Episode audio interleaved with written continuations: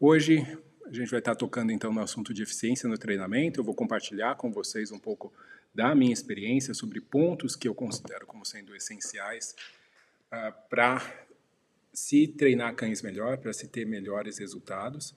Uh, pontos que eu levo sempre em consideração, meio que naturalmente, quando eu estou treinando cães.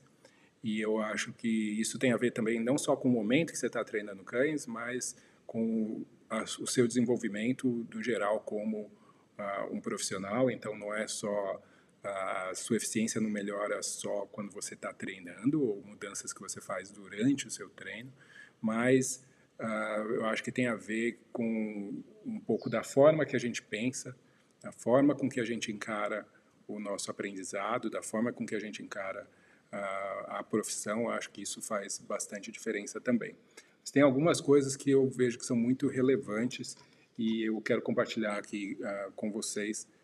Eu acho que isso uh, pode realmente ajudar muita gente a avançar uh, e ter melhores resultados dentro do treinamento. Uma coisa que a gente tem que levar em consideração sempre é que nada realmente consegue substituir o tempo.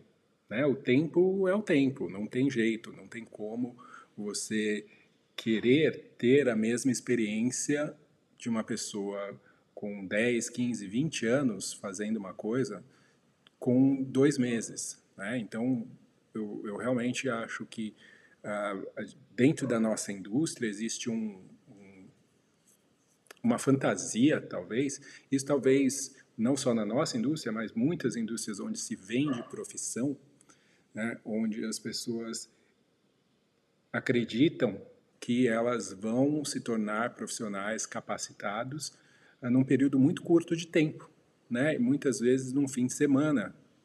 E isso não somente é muito uh, complicado e, e, possivelmente, potencialmente impossível, mas eu acho que até uh, é uma é uma não sei se eu diria ilusão ou até mesmo um desrespeito à própria profissão, mas com certeza é um desconhecimento do que é a profissão e do que ela envolve. Então, existem sim metodologias de treinamento que podem ser compartilhadas num período muito breve de tempo, uh, mas a absorção do conhecimento, a compreensão do conhecimento, a capacidade de se reproduzir aquilo que você aprendeu, tudo isso leva muito mais tempo. Né? E quando a gente pensa em adestramento, especialmente adestramento de metodologia mais tradicional, é comum que sim, você tenha cursos mais breves, exatamente porque isso tem uma questão histórica. Né? Quando você cria o adestramento tradicional, ele tem uma fundamentação uh, muito grande para o trabalho com cães uh, policiais ou cães militares, né, ou cão para exército, o que quer que seja, mas com essas funções mais específicas. E o que acontece? Você precisa de muitos cães treinados e você não tem tantos adestradores ou pessoas tão qualificadas assim. Então você precisa criar uma forma de reproduzir a base, o básico do, daquela metodologia o mais eficientemente possível, o mais rápido possível. Então, aí cria-se uma, uma forma de reproduzir, uma metodologia onde realmente é uma questão mais mecânica, sabe? Tipo, é assim, é assim, é assim, você faz isso, você puxa aqui, você aperta aqui, o cachorro vai responder desse jeito e você vai repetir. Né? Então, você forma, entre aspas, uma quantidade muito grande de pessoas que vão conseguir reproduzir isso mas ah, obviamente que tem suas limitações, né? Porque não é tão simples assim. Seria ótimo se fosse bem simples assim. Mas no geral, o profissional ele vai precisar de mais experiência para ele conseguir ah, lidar melhor e entender melhor ah, o adestramento. Então isso isso não tem muito como a gente fugir, tá? Ah, o que você deve fugir é das ah, das promessas de que você vai uh, se tornar um profissional uh, num período muito curto de tempo, tá? Especialmente profissionais que vão aprender a lidar com problemas de comportamento, problemas complexos de comportamento. Isso é realmente uh, uma promessa vazia, tá? E, e muita gente faz isso, muita gente acaba entrando nisso e daí depois percebe que não tem conhecimento suficiente e daí, obviamente, depois continua quando a pessoa tem essa consciência, ela continua indo atrás de conhecimento, daí faz outros cursos, daí fica, né? E, mas o ideal seria que a gente já entrasse nisso sabendo, porque daí você também corre menos riscos né, de gastos que não seriam tão, uh, que não fazem tanto sentido, mas também riscos profissionais mesmo, riscos de saúde, riscos para você, riscos para os cães, então é para as famílias com quem você trabalha. Então é isso. Mas vamos lá seguindo né, nas promessas aqui, no que eu tinha na minha comunicação falado com vocês através de e-mail, através do grupo de Telegram e tudo mais, no Instagram também, quais são esses segredos, entre aspas, né? quais são as coisas que eu considero sendo extremamente relevantes que fazem com que eu, eu consiga ter um sucesso bastante elevado dentro do adestramento. Tempo, obviamente, mas uh, uma coisa que eu vejo como sendo bastante importante, que isso vem antes mesmo da ideia de entender uh, adestramento no sentido de como ensinar comportamentos. Uh, inclusive eu vi hoje uma, eu vi hoje não, eu fiz essa semana um post no Instagram falando sobre uh, o que, né, ensinar ou certos conceitos que a gente poderia ensinar aos cães que vão ajudar no treinamento no geral. Antes mesmo de pensar em ensinar comandos ou conceitos, eu acho que tem um, um ponto crucial que é de compreender um pouco mais da espécie que a gente está lidando. Né? Então, eu vejo isso uh, diariamente, praticamente, porque toda semana eu trabalho com outras espécies também, que não só cães. Então, fica muito óbvio né, que se eu não conheço mais sobre aquela espécie, eu fico estancado, eu não consigo evoluir, porque você, come, você se mantém esperando daquela espécie algo que ela não pode, o que ela não é, né? que ela não pode fazer ou que ela não, não é aquilo que você está esperando. Então, entender mais a espécie canina é algo que é muito importante e que ajuda muito no processo que vem a seguir, que é o de você conseguir ensinar, trabalhar com essa espécie. Então, entender de uma forma geral sobre comportamento canino é algo que é ah, bastante que ajuda muito, tá? Então, pensando em comportamento canino no geral, é importante também a gente, obviamente, saber das fontes, né, de onde a gente está aprendendo sobre comportamento canino. E hoje, infelizmente, uh, por um lado, porque tem um lado bom também, a maioria das pessoas adquire seu comportamento, seu comportamento não, seu conhecimento sobre comportamento através de, da internet, especialmente mídia, mídias sociais, o que é bastante crítico porque você tem um público muito grande, né, todo mundo colocando informação lá, muita gente colocando informação sem fundamentação, sem base alguma, e aí você acaba consumindo aquilo. Então, uh, buscar conhecimento de qualidade significa uh, buscar conhecimento que tenha comprovação que vai além do que a pessoa acha, né? Ou, então é muito comum a gente ver gente reproduzindo conhecimento que não tem fundamento. E isso acaba prejudicando você como treinador no futuro, tá? Porque é como se você tivesse contaminado com um vírus que não te deixa ver além, porque você aprendeu que ah, cães são assim, cães se comportam dessa maneira e, e pronto. Então, uh, se você tem dúvidas, façam pesquisas um pouco mais aprofundadas, pode ser na internet mesmo, mas vai no Google, vê, né, se você está lá pesquisando sobre comportamento canino, vê de onde são as fontes daquilo que está escrito, né, mas procura coisas escritas. Hoje em dia, no YouTube, você vai achar uh, conteúdo muito bom, mas no geral não vão ser esses videozinhos curtos, não vão ser vídeos de cinco minutos, não vai ser uma pessoa resumindo as coisas. Você vai encontrar sim aulas de faculdade, vai encontrar cursos uh, às vezes inteiros no YouTube. Você vai encontrar coisas em outras línguas que hoje você consegue apertar lá o botãozinho CC e, e ter a transcrição e daí conseguir traduzir aquilo pelo próprio YouTube. Então, a, o conhecimento está disponível. O problema é que realmente a, existe uma tendência hoje das pessoas a buscarem o conhecimento mais superficial e mais rápido, né, uma questão de consumo de informação rápida, e que geralmente não é feito realmente para educar, é feito para conseguir sua atenção. E daí isso com certeza acaba te atrasando. Né? E quanto mais você uh, se envolve no conhecimento uh, inapropriado ou, ina ou, ou, não correto, né, mais isso fica grudado na sua cabeça. É, é igual um cachorro que fica repetindo o comportamento errado por muito tempo. Depois, para você ensinar um comportamento novo, ele pode até aprender, mas ele ainda vai ter essa memória do comportamento errado e isso vai ficar muito forte, vai demorar muito para isso uh, sair do repertório dele. Uh, quando a gente fala de comportamento, eu nem estou incluindo a questão de linguagem corporal, que também é outra coisa que.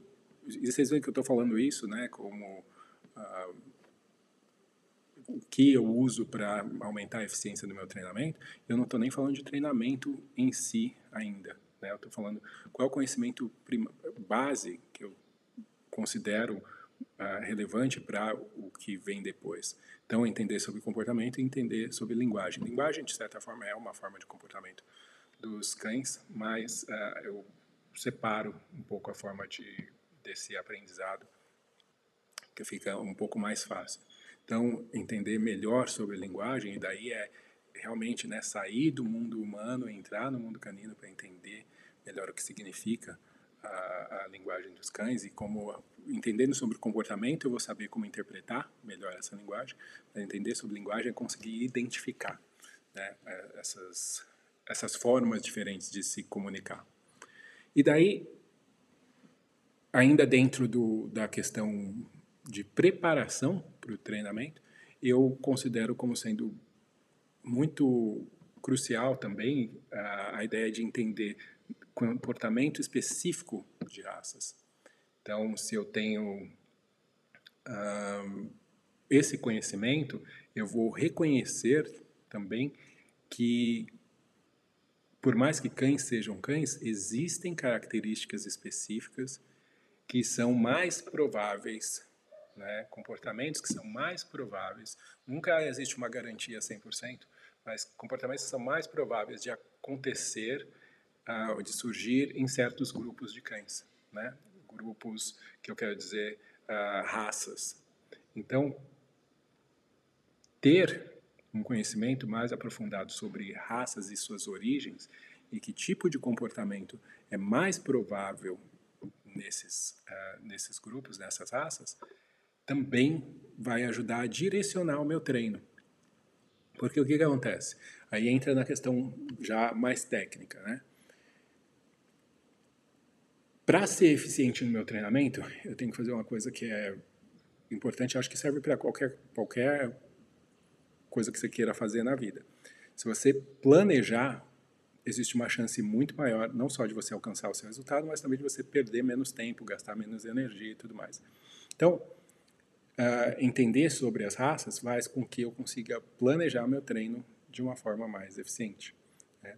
Então, por quê? Eu consigo uh, saber que certas estratégias de treinamento, nem tanto de treinamento, mas de interação, de reforço, são mais ou menos prováveis de serem eficientes com esse, uh, com esse animal. Então, algo simples, né? Como, por exemplo, o uso de comida. Né? Existem raças de cães que têm uma, têm uma voracidade meio que uh, esperada quase. Óbvio, como eu falei, sempre vão haver exceções, sempre vai haver aquele cachorro que não é exatamente do jeito que você imaginava que ele uh, seria, mas, no geral, né, então você vai, por exemplo, saber que ah, um labrador trabalhar com comida, existe uma chance muito grande de ser muito fácil, dele ter uma, uma voracidade aí, né, grande. Um beagle, a mesma coisa. Né? Agora, tem outras raças que isso seria ah, possível, lógico, com todos os cães é possível ah, trabalhar com comida, mas a, a minha expectativa em relação à voracidade pode ser diferente. Né? Uma coisa, por exemplo, interessante, é que se pegar algumas raças, especialmente raças consideradas mais antigas, primitivas, a questão da comida potencialmente vai ser menos relevante, menos importante do que, uh, com, como eu comentei agora, um labrador, por exemplo. Né? Isso tem a ver com questões históricas, genéticas da criação dessas raças, da necessidade que eles tinham de sobreviver em, com certas quantidades de alimento menores, entendeu? Então, em determinadas épocas do ano, isso ser menos uh, disponível e ainda assim o, o organismo se adaptar para isso. Um, a questão da, dos comportamentos predatórios, né, que você vai encontrar com maior intensidade ou menor intensidade certas. Então, tudo isso vai me ajudar a planejar certas coisas dentro do meu treinamento, tá? Isso inicialmente, pelo menos para identificar o, as minhas interações, os meus reforços, a, e identificar as coisas que esse cachorro realmente valoriza, né, em qualquer que seja o sentido, valorizar positiva ou negativamente também. Agora, esse planejamento ele vai além, obviamente, né? não é só essa, essa questão. Eu tenho que pensar no contexto específico com o qual eu estou trabalhando. Né? Geralmente a gente está trabalhando uh, com cães dentro de um contexto familiar, dentro de um contexto social. Então, planejamento também inclui eu levar em consideração o que é o que está tentando se alcançar ali. Uma coisa que é, é interessante e que é muito existe uma resistência muito grande, a gente não percebe, mas o adestramento da forma tradicional, por mais que a gente não conheça ele tão bem, muita gente não conhece tão bem, uh, ele faz muito parte do que a gente entende como adestramento. Então, por exemplo, eu vou começar um trabalho com uma família e a minha reação natural, né, ou da maioria dos adestradores, é: ah, eu vou começar ensinando esse cachorro a sentar e deitar, e a vir e a ficar, né? E daí beleza, você vai fazer isso, mas por que você vai fazer isso? Isso faz parte do seu plano ou isso é simplesmente algo que você sempre faz, independente do cachorro e do porquê você está ali? Né? Então, uh, planejamento tem a ver com colocar os meus esforços. Né? Não que eu não vá ensinar esse cachorro a sentar e deitar, eventualmente, mas talvez isso não seja a primeira coisa, não seja a coisa mais importante dentro daquele contexto.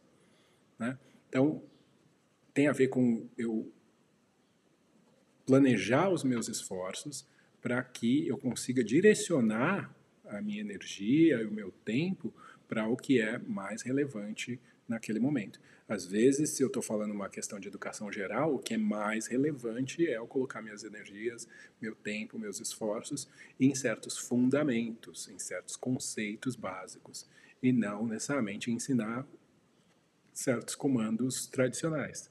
Né? Dependendo da questão, se é uma questão de uh, comportamental, por exemplo, meus, os meus esforços têm que ser direcionados para essa questão. Eu tenho que pensar, beleza, eu vou trabalhar com o cão, eu vou trabalhar, vou ensinar alguma coisa, vou tentar, né?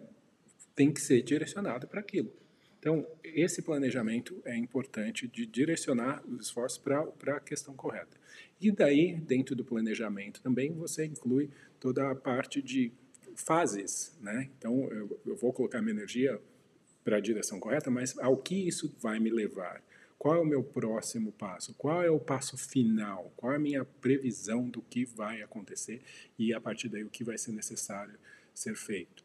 Né? Então, o planejamento, né, ele não pode, ele pode ser alterado, mas ele tem que existir inicialmente. Né? Mesmo que mais para frente uh, as informações que você vai adquirindo sobre o caso, sobre o cachorro, sobre a família, sobre façam você mudar alguma coisa nesse planejamento, não tem problema algum. Mas ele tem que existir no começo, tá? E eu vejo que muitos de nós uh, começa o nosso treinamento meio que num limbo, assim, numa situação de não saber muito, sabe? Ah, vamos treinando e vai indo e vai melhorando alguma coisa e tal, mas não tem um plano definitivo. Né? Então, eu acho que isso é ruim para o seu sucesso, mas também é ruim até para uma questão profissional mesmo, né? Acho que parece muito menos profissional e é muito menos profissional se você não tem isso já claro e definido. Eu acho que para as próprias pessoas, como os clientes, né, eles vão se sentir muito mais confortáveis e confiantes se a gente tem esse planejamento uh, mais claro. Né? Ok, a gente está ensinando isso por conta disso, porque a gente quer chegar aqui, nesse ponto, beleza? E isso também ajuda a gente a ter uma definição de uh, quando que isso vai acabar. Né? E isso é uma coisa que as pessoas sempre querem saber. Né? Não, não, necessariamente você vai definir um tempo específico, porque isso vai depender muito de cada contexto, de cada cachorro, mas você consegue ter objetivos definidos e mais claros. E isso eu acho que é uh, bastante relevante. Então, uh, planejar né, você vê que tem vários aspectos, envolve várias coisas. E não é só um elemento dentro do planejamento, mas é muito uh, relevante. Tá? Uh, como treinador, no geral, eu vejo que uma das coisas que me mantém aqui né, trabalhando ainda, depois desses mais de 20 anos, é não acreditar que eu sei tudo, não acreditar que não tem mais nada para aprender. Então é algo que para mim sempre foi desde o começo algo importante, né? Continuar aprendendo e buscando informação e é algo que nunca mudou. Por quê? Eu percebi que quanto mais eu aprendo, mais eu tenho consciência de que tem mais para aprender, tá? Eu já fiz uma live, inclusive, no YouTube falando sobre uma questão de de síndrome de impostor, ou, ou é, tem um outro nome, né, onde a gente fala sobre essas fases do conhecimento, né, que no, logo no comecinho a gente aprende sobre algo e a gente acha, nossa, eu sei sobre isso, eu entendi tudo, tá ótimo, eu, eu sei sobre adestramento, vamos supor. Beleza. Né? Muita gente entra nessa fase logo no começo e não sai dessa fase. E daí são as pessoas que vão estar tá vendendo uma ideia básica, que muitas vezes conseguem vender, porque o público para quem eles estão vendendo é mais cru ainda, né? tem menos conhecimento ainda dele, só que não consegue, a, a sua ignorância ela é tão grande que você não consegue, você não sabe ainda, não consegue perceber o tanto de coisa que você não sabe. Né? Você está tão certo de que você sabe tudo que você não consegue perceber o tanto de coisa que você que está lá fora, está do outro lado da porta, você não consegue ver. Né? Daí existe uma segunda fase, que é a fase onde você abre essa porta e você vê o tanto de coisa que você ainda não sabia, e daí você fica mal com isso. Você fica, sabe, super desestimulado, desestimulado, porque você acredita que é demais, que você nunca vai conseguir aprender tudo isso. Né? Muita gente desiste das suas carreiras nesse momento né? especialmente se tinha uma expectativa de que a coisa ia ser fácil, ia, né? Uh, e depois, se você consegue passar por esse momento, né? Aí você vai chegar na fase onde você vai, o seu conhecimento vai aumentar o suficiente para você perceber que você sabe uma, razoavelmente bastante, mas que ainda tem mais coisa para você aprender. Então são fases naturais do desenvolvimento.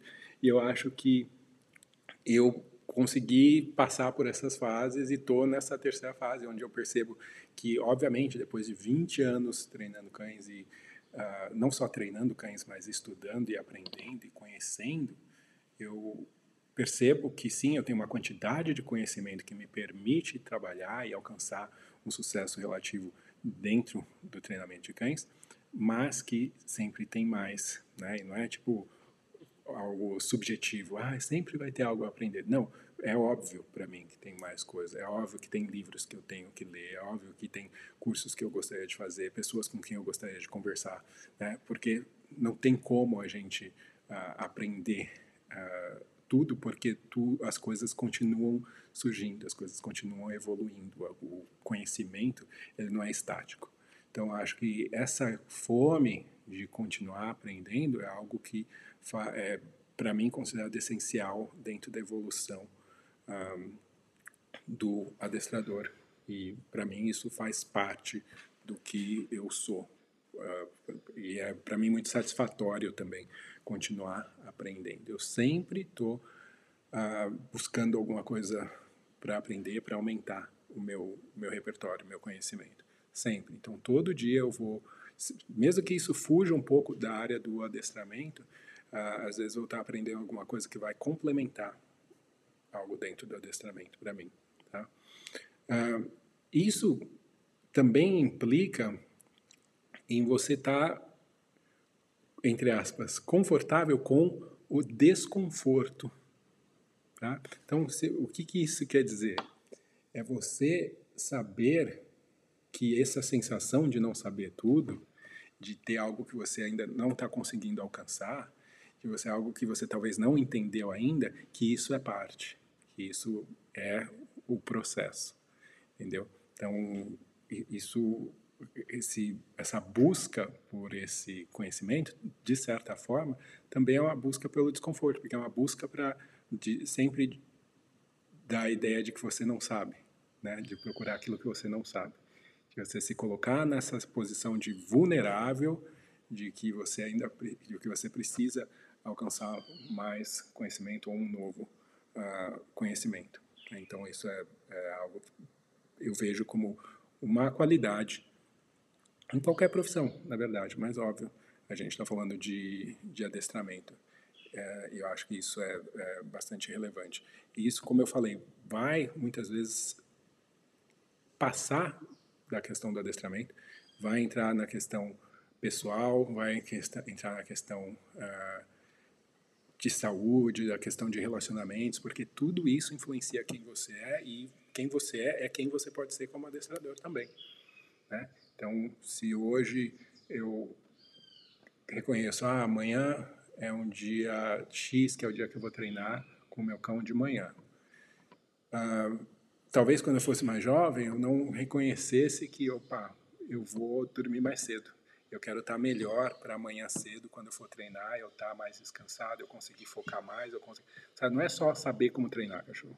É reconhecer que tudo que eu faço, quem eu sou, fora daquele momento treinando, vai influenciar aquele momento que eu estou treinando. Então, isso é, é, eu acho que é bastante importante. É importante também ressaltar que quando a gente está uh, buscando conhecimento, se expondo a informações né, que vêm de fora aí, a gente tem que tomar bastante cuidado, porque a informação, quer a gente queira ou não, ela vai, é como se fosse algo que viesse grudar-se em você, sabe? Mesmo que você não queira. Tá? Imagina que cada coisa que te falam, ela vai grudando em você. Né? Algumas coisas elas grudam por um tempo e delas vão embora, outras grudam por mais tempo, mas dependendo do que é que falam, se você ouve a mesma coisa por muito, muitas vezes, isso vai ficando ali, né? Mesmo que você acredite que você não não não está levando aquilo em consideração, que isso é, sabe, você reconhece que não são coisas assim tão relevantes ou boas ou ah, ou reais, aquilo vai ficando em você. Então, eu tomo bastante cuidado também, é uma questão de saúde mental e saúde de conhecimento, que eu me exponho o mínimo possível às coisas que eu vejo que não são produtivas. Tá? É que nem amigos que não, que não adicionam nada na vida, é isso. Se você só anda com gente que não te adiciona nada na vida, no dia que você precisar de alguma coisa na vida, o que, que você vai ter? Você não vai ter nada, certo? Então, se você tem como equilibrar, né, que a maior parte dos seus relacionamentos eles sejam enriquecedores, quando você precisar de algo, não é precisar das pessoas, mas precisar do que você ganha com essas experiências, você vai ter de onde tirar, porque você acumulou aquilo. Né? Mas se você, com conhecimento, é a mesma coisa. Se você ficar se expondo, ficar vendo uh, coisa que você não acredita, mas só porque, porque é interessante, ou porque te dá aquela raivinha, ou porque você gosta de, de comentar e compartilhar, olha que absurdo, sei que. E, especialmente isso hoje, no, em épocas de mídia social, isso te alimenta naquele momento, mas não te traz realmente nada de útil, certo? Então, a gente tem que tentar equilibrar isso. E, e não, na verdade, desequilibrar no sentido de trazer e manter as coisas que são mais úteis para a gente do que as coisas que ah, realmente só são para entreter né, o nosso ego, talvez, fazer a gente se sentir melhor naquele momento, se sentir mais ah, correto naquele momento e tudo mais.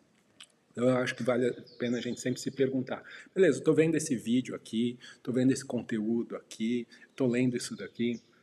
Quanto disso que eu estou fazendo vai uh, me ajudar a caminhar na direção que eu quero como profissional? É simples, é uma pergunta simples. Então, tenta manter pelo menos 80%, 70% do que você faz pensando nesse caminho. Óbvio, você pode ter o seu entretenimento, aquela, aquelas coisas que você vai fazer. Eu estou falando dentro do, do contexto de aprendizado sobre cachorro, tá? Você pode ter essas coisas que você acha que são, sabe, menos relevantes uh, ah, para se entreter. Não, não, há problema nenhum nisso. Mas se isso for a maior parte do que você faz, você vai ficar cada vez mais vazio e, e evoluir cada vez menos dentro do adestramento. E quando você tiver que acessar conhecimento, acessar dentro de você uh, algo para o, o seu trabalho, você só vai ter isso para tirar. Tá? Então, sem você perceber, você acaba se tornando também um pouco do que você consome. Então, a gente tem que estar, tá, eu, eu procuro estar bem consciente disso. Ainda dentro da parte técnica de treinamento, algo que eu percebo também que é bastante importante é a quantidade de treino que eu faço, o quanto que eu treino, e, é, ou seja, o tempo de treinamento. E consistência é algo que é muito importante. Né? Consistência, ou seja, o como que você vai treinar, as regras que você mantém dentro do que você está ensinando e tudo mais. Mas constância também, né? O quão frequentemente você está fazendo isso e tudo mais.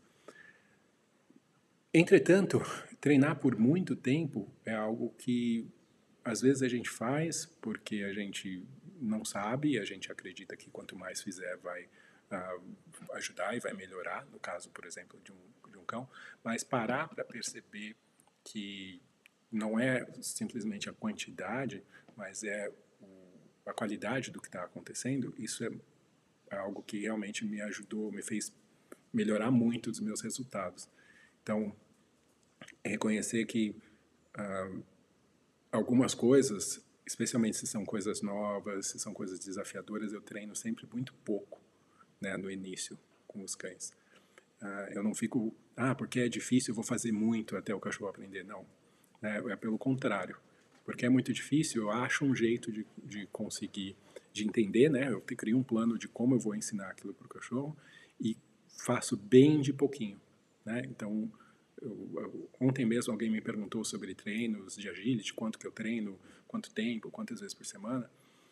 E eu treino geralmente uma vez por semana e tem vamos supor, eu vou ensinar uma nova habilidade, uma nova, reconhecer um novo comando, um novo sinal, alguma coisa assim. Uh, se eu percebo que é algo que não é natural para um cão, ou seja, que o cachorro não responde naturalmente, é simplesmente lendo a sua linguagem corporal e tudo mais, eu vou treinar, eu vou des descobrir uma forma, né, planejar uma forma de iniciar esse treino e vou fazer três, quatro, cinco repetições no máximo, baseado especialmente na reação do cão. Uh, e daí paro. E daí eu vou treino outras coisas, treino algo que o cachorro já sabe melhor e tudo mais. Mas o, o não quer dizer que o meu treino, no total, ele é um treino de três, quatro repetições. Mas aquilo, aquela habilidade específica, ela pode ser bem curtinha. Então, às vezes eu tô, você pensa, ah, eu quero ensinar o cachorro a andar na guia, eu não tenho onde treinar, eu tenho que treinar só na rua ou o lugar que eu estou treinando não é o ideal. Beleza? Então, a, a, nossa tendência é querer naturalmente, ah, eu vou treinar o máximo que eu puder para até o cachorro entender. Quando, na verdade, eu percebo uma, um resultado bem melhor se, vamos supor, eu tenho que andar em volta do quarteirão, né? porque aqui é onde eu tenho como andar. Uh, já treinei dentro de casa, vamos supor, né? O cachorro já tem uma ideia do conceito, assim, de estar do seu lado e tudo mais. Eu vou treinar com esse cão, dependendo do cachorro, lógico, né, sempre avaliando o cão, talvez a dar dois passos, três passos do meu lado e depois o resto a gente vai andar do jeito que ele normalmente andava. E depois eu faço isso duas, três vezes ao redor do quarteirão. E depois, amanhã ou no próximo treino, a gente vê se consegue fazer um pouco mais. E depois um pouco mais. E depois um pouco mais. Ou seja, a quantidade de treino que eu estou fazendo, ela é uma quantidade menor, né? Por vezes que eu estou treinando. Mas eu percebo que o resultado é mais rápido ao final do que eu ficar insistindo em algo que eu vejo que é difícil, né? E que, geralmente, e que geralmente vai ter muitos erros ao longo desse passeio, ou seja, o cachorro vai, vai puxar, tem que parar, trazer de volta, não sei o que lá, né? ficar repetindo esse processo, esse processo, esse processo muitas vezes você passa meses fazendo a mesma coisa e você não evolui, não consegue sair disso. Porque você está trabalhando numa área que não é a área ótima para o cão, que é a área do, do aprendizado exclusivamente daquilo que a gente quer e da positivação daquilo, né? E porque você passa daquilo, você continua tentando ensinar até aquilo ser demais, até o cachorro não estar tá preparado para o que você está treinando, ou ele cansou, ou o que quer que seja, a gente vai insistindo, insistindo, insistindo. Então, dentro da forma que eu treino, né, focando em fazer do aprendizado algo uh, positivo, eu vejo que o, a quantidade de treino ela tem que ser limitada ao quanto o cachorro consegue fazer muito bem. No momento em que cai um pouquinho, eu sei que eu já passei, eu deveria fazer menos. Para alguns cães, isso vai significar dois, três passos numa, num treino de caminhar. Para alguns cães, isso vai significar dez passos. Depende de cada cão, mas eu vou pensar nessa, exato, nessa performance. Quanto o cachorro consegue fazer perfeitamente daquilo. Se eu tenho que ficar insistindo para ele fazer perfeitamente, fica ah, tentando de novo, chamando a atenção, então não está perfeito, lógico quanto ele consegue me dar daquilo de uma forma mais espontânea, porque eu sei que aquela é a capacidade dele naquele momento e eu trabalho em cima desse sucesso. Um, conceito também que eu acho que é bem importante, e eu vejo que, que entra um pouco nisso que eu falei, é a ideia de, e acho que aqui eu vou fechando né, essa, essa live, é a ideia de treinar um cão, treinar um comportamento para uma situação específica e não na situação específica. Esse é um aprendizado que às vezes a gente tem dificuldade de, de aplicar, que a gente se vê muitas vezes nas situações específicas e tem não sei não sei por que a gente né, esquece que ali realmente é o ponto mais difícil de aprendizado e que muitas vezes aprendizados errados vão acontecer porque a gente está tentando fazer as coisas onde o cão ainda não está preparado para fazer. Mas é algo que eu aprendi relativamente cedo, né? Demorou um tempo para eu fazer essa conexão, porque quando eu comecei a treinar cães, eu comecei com um interesse em esporte muito grande. Né? Eu comecei com os cães que eu tinha na época, só coisas básicas, né? Aprendendo sobre uh, treinamento com marcadores, com clicker, ensinava alguns comandos básicos e tal, mas muito cedo eu descobri a ideia de esportes. Então, uh, eu montei lá uns, um, era agility, né? Eu montei uns saltinhos de PVC que eu achei que eu comprei lá, PVC, montei o um negócio, comprei um túnel aqueles de gato e comecei a treinar. E isso em si, o que, que significa? O que, que é o agility? É uma competição, né? geralmente é um esporte uh, com finalidade competitiva. Só que é só a gente parar para pensar, qualquer esporte, tá?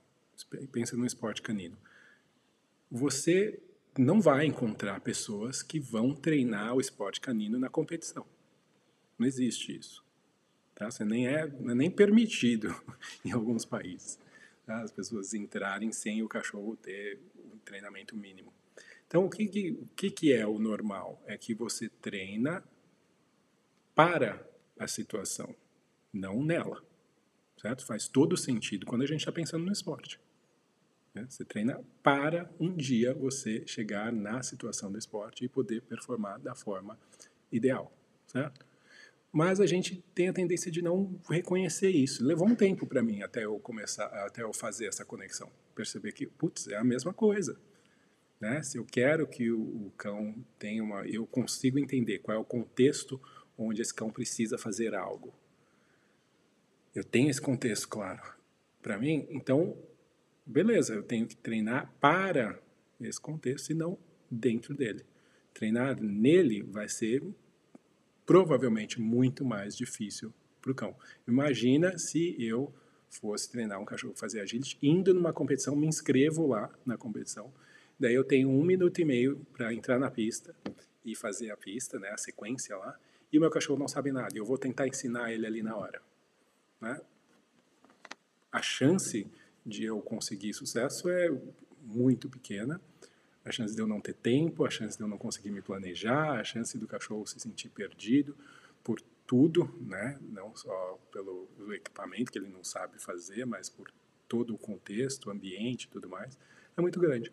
Então, por isso que as pessoas passam semanas, meses preparando para chegar no, na hora e, e, conseguir performar. No caso dos cães uh, e, e treinamento residencial, essas coisas, não vai ser semanas, meses, né, anos para conseguir alcançar algumas coisas, mas uh, o conceito é o mesmo, né, de preparação. Eu acho que treinamento de esportes, além disso, desse elemento que eu falei, de, de ajudar esse conceito a ficar mais claro na minha cabeça, treinamento para esportes é algo que ajuda muito na evolução de qualquer adestrador, tá? Eu não estou falando competir, estou falando treinamento para esportes porque você se vê numa situação, você é colocado numa situação onde você tem parâmetros específicos que você tem que alcançar, né, nível de treinamento específico que você tem que alcançar, uh, que é determinado por alguém que não é você, ou seja, você tem que sair da sua zona de conforto, você tem que treinar e alcançar parâmetros que foram definidos por outra pessoa, independente do cachorro que você tenha. Né? É muito comum adestradores não adestrarem os seus cães para níveis mínimos de treinamento né? e treinarem só aquilo que é mais fácil com aquele cachorro. Ah, porque o cachorro gosta mais disso, ou é mais fácil treinar isso, ou eu me sinto mais. Geralmente tem a ver com o que a gente se sente mais confortável também fazendo. Uh, mas eu acho que todo o país onde o treinamento esportivo aumenta ou cresce, o nível do treinamento no geral melhora tá? Porque é a partir desses desafios, né, que você começa a ter que pensar um pouco mais. Espera aí, eu tenho que conseguir fazer, alcançar esses parâmetros com esse cachorro aqui. Hum, peraí, não é igual com o outro cão, porque com o outro cão aquilo funcionou, com esse outro aqui, isso aqui não está funcionando. Como que eu vou, né, e obriga você a buscar alternativas, coloca a pessoa nessa zona aí de desafio, de desconforto, onde ela, o adestramento no geral é obrigado a evoluir, certo? Então, outra coisa que eventualmente também ajuda o esporte, ajuda no sentido em qualidade de adestramento, é que quando você tem esporte e as pessoas começam a competir, daí vai além de simplesmente conseguir ensinar. É conseguir ensinar e ensinar melhor. Ensinar a ser feito de uma forma melhor. Ensinar a ser feito de uma forma mais. Uh, com uma atitude melhor do cachorro, com a qualidade melhor, a resposta melhor, né, tudo. Então, hoje em dia, especialmente, né, a atitude dos cães é levada em consideração pelos juízes de competições. Então, mesmo no agility, uh, nos países mais desenvolvidos, o juiz ele pode parar uma prova, falar para a pessoa, olha, para isso daqui, né, está desclassificado, alguma coisa assim, porque o cachorro está mostrando uma atitude de muito medo, por exemplo, né, enquanto está fazendo as atividades. Então, isso obriga você a treinar de uma forma melhor também. Não é só conseguir ensinar, porque conseguir ensinar, muita gente vai conseguir de formas que podem ser questionáveis, mas ensinar de uma forma que faça com que né, a qualidade do treinamento e do bem-estar do cachorro ainda fiquem óbvias ali na hora que você uh, executa o que quer que você tenha treinado. Então, eu vejo como sendo uh, muito uh, legal quando se tem, como eu falei, essa questão de ter um parâmetro definido, sabe, por alguém. Né? Então, existem esportes como, por exemplo, o freestyle, onde é bastante variado, né? As pessoas elas têm uma independência muito maior do que elas querem fazer, de como elas podem combinar as coisas, os truques e tudo mais.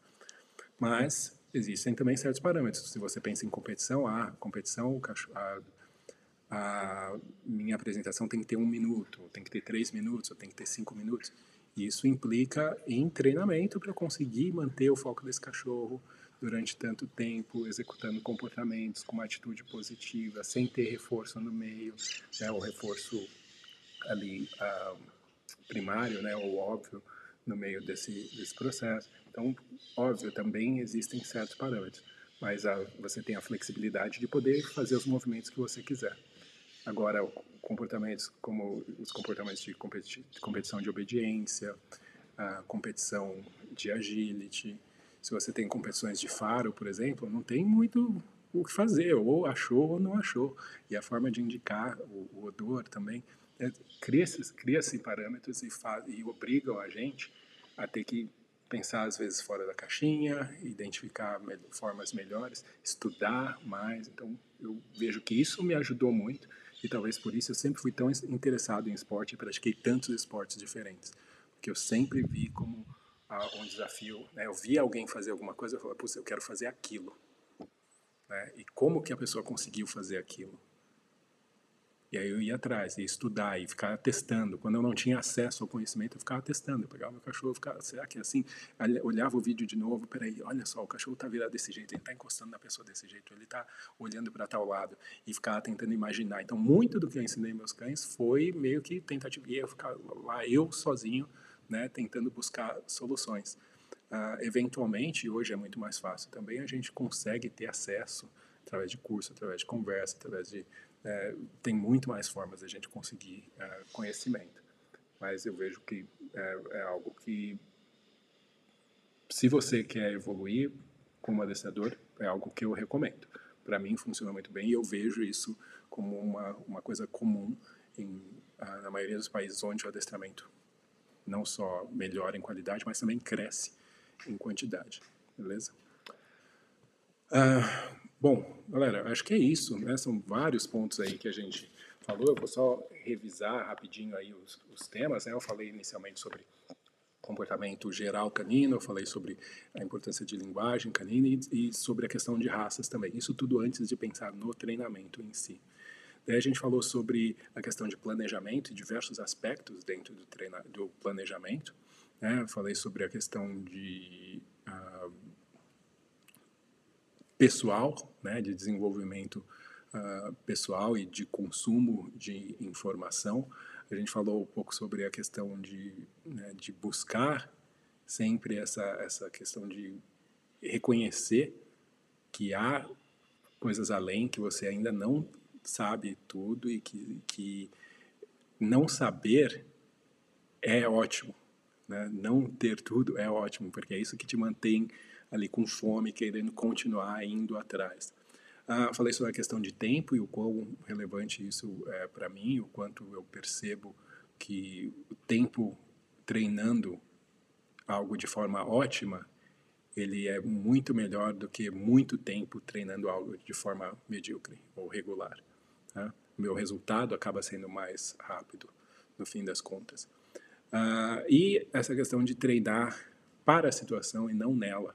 Né? Isso também é algo que faz muita uh, diferença e o quanto que eu aprendo isso e quanto que eu também vim aprendendo isso através da minha exposição a esportes caninos e quanto que o esporte canino pode ajudar na evolução individual das pessoas e do adestramento uh, como um todo.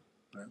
Acho que isso é bastante relevante. Todo esporte vai te ensinar mais, não só sobre esporte, mas sobre adestramento e sobre cães. Tá? Não tem jeito, é, é, tá tudo junto, não tem como separar.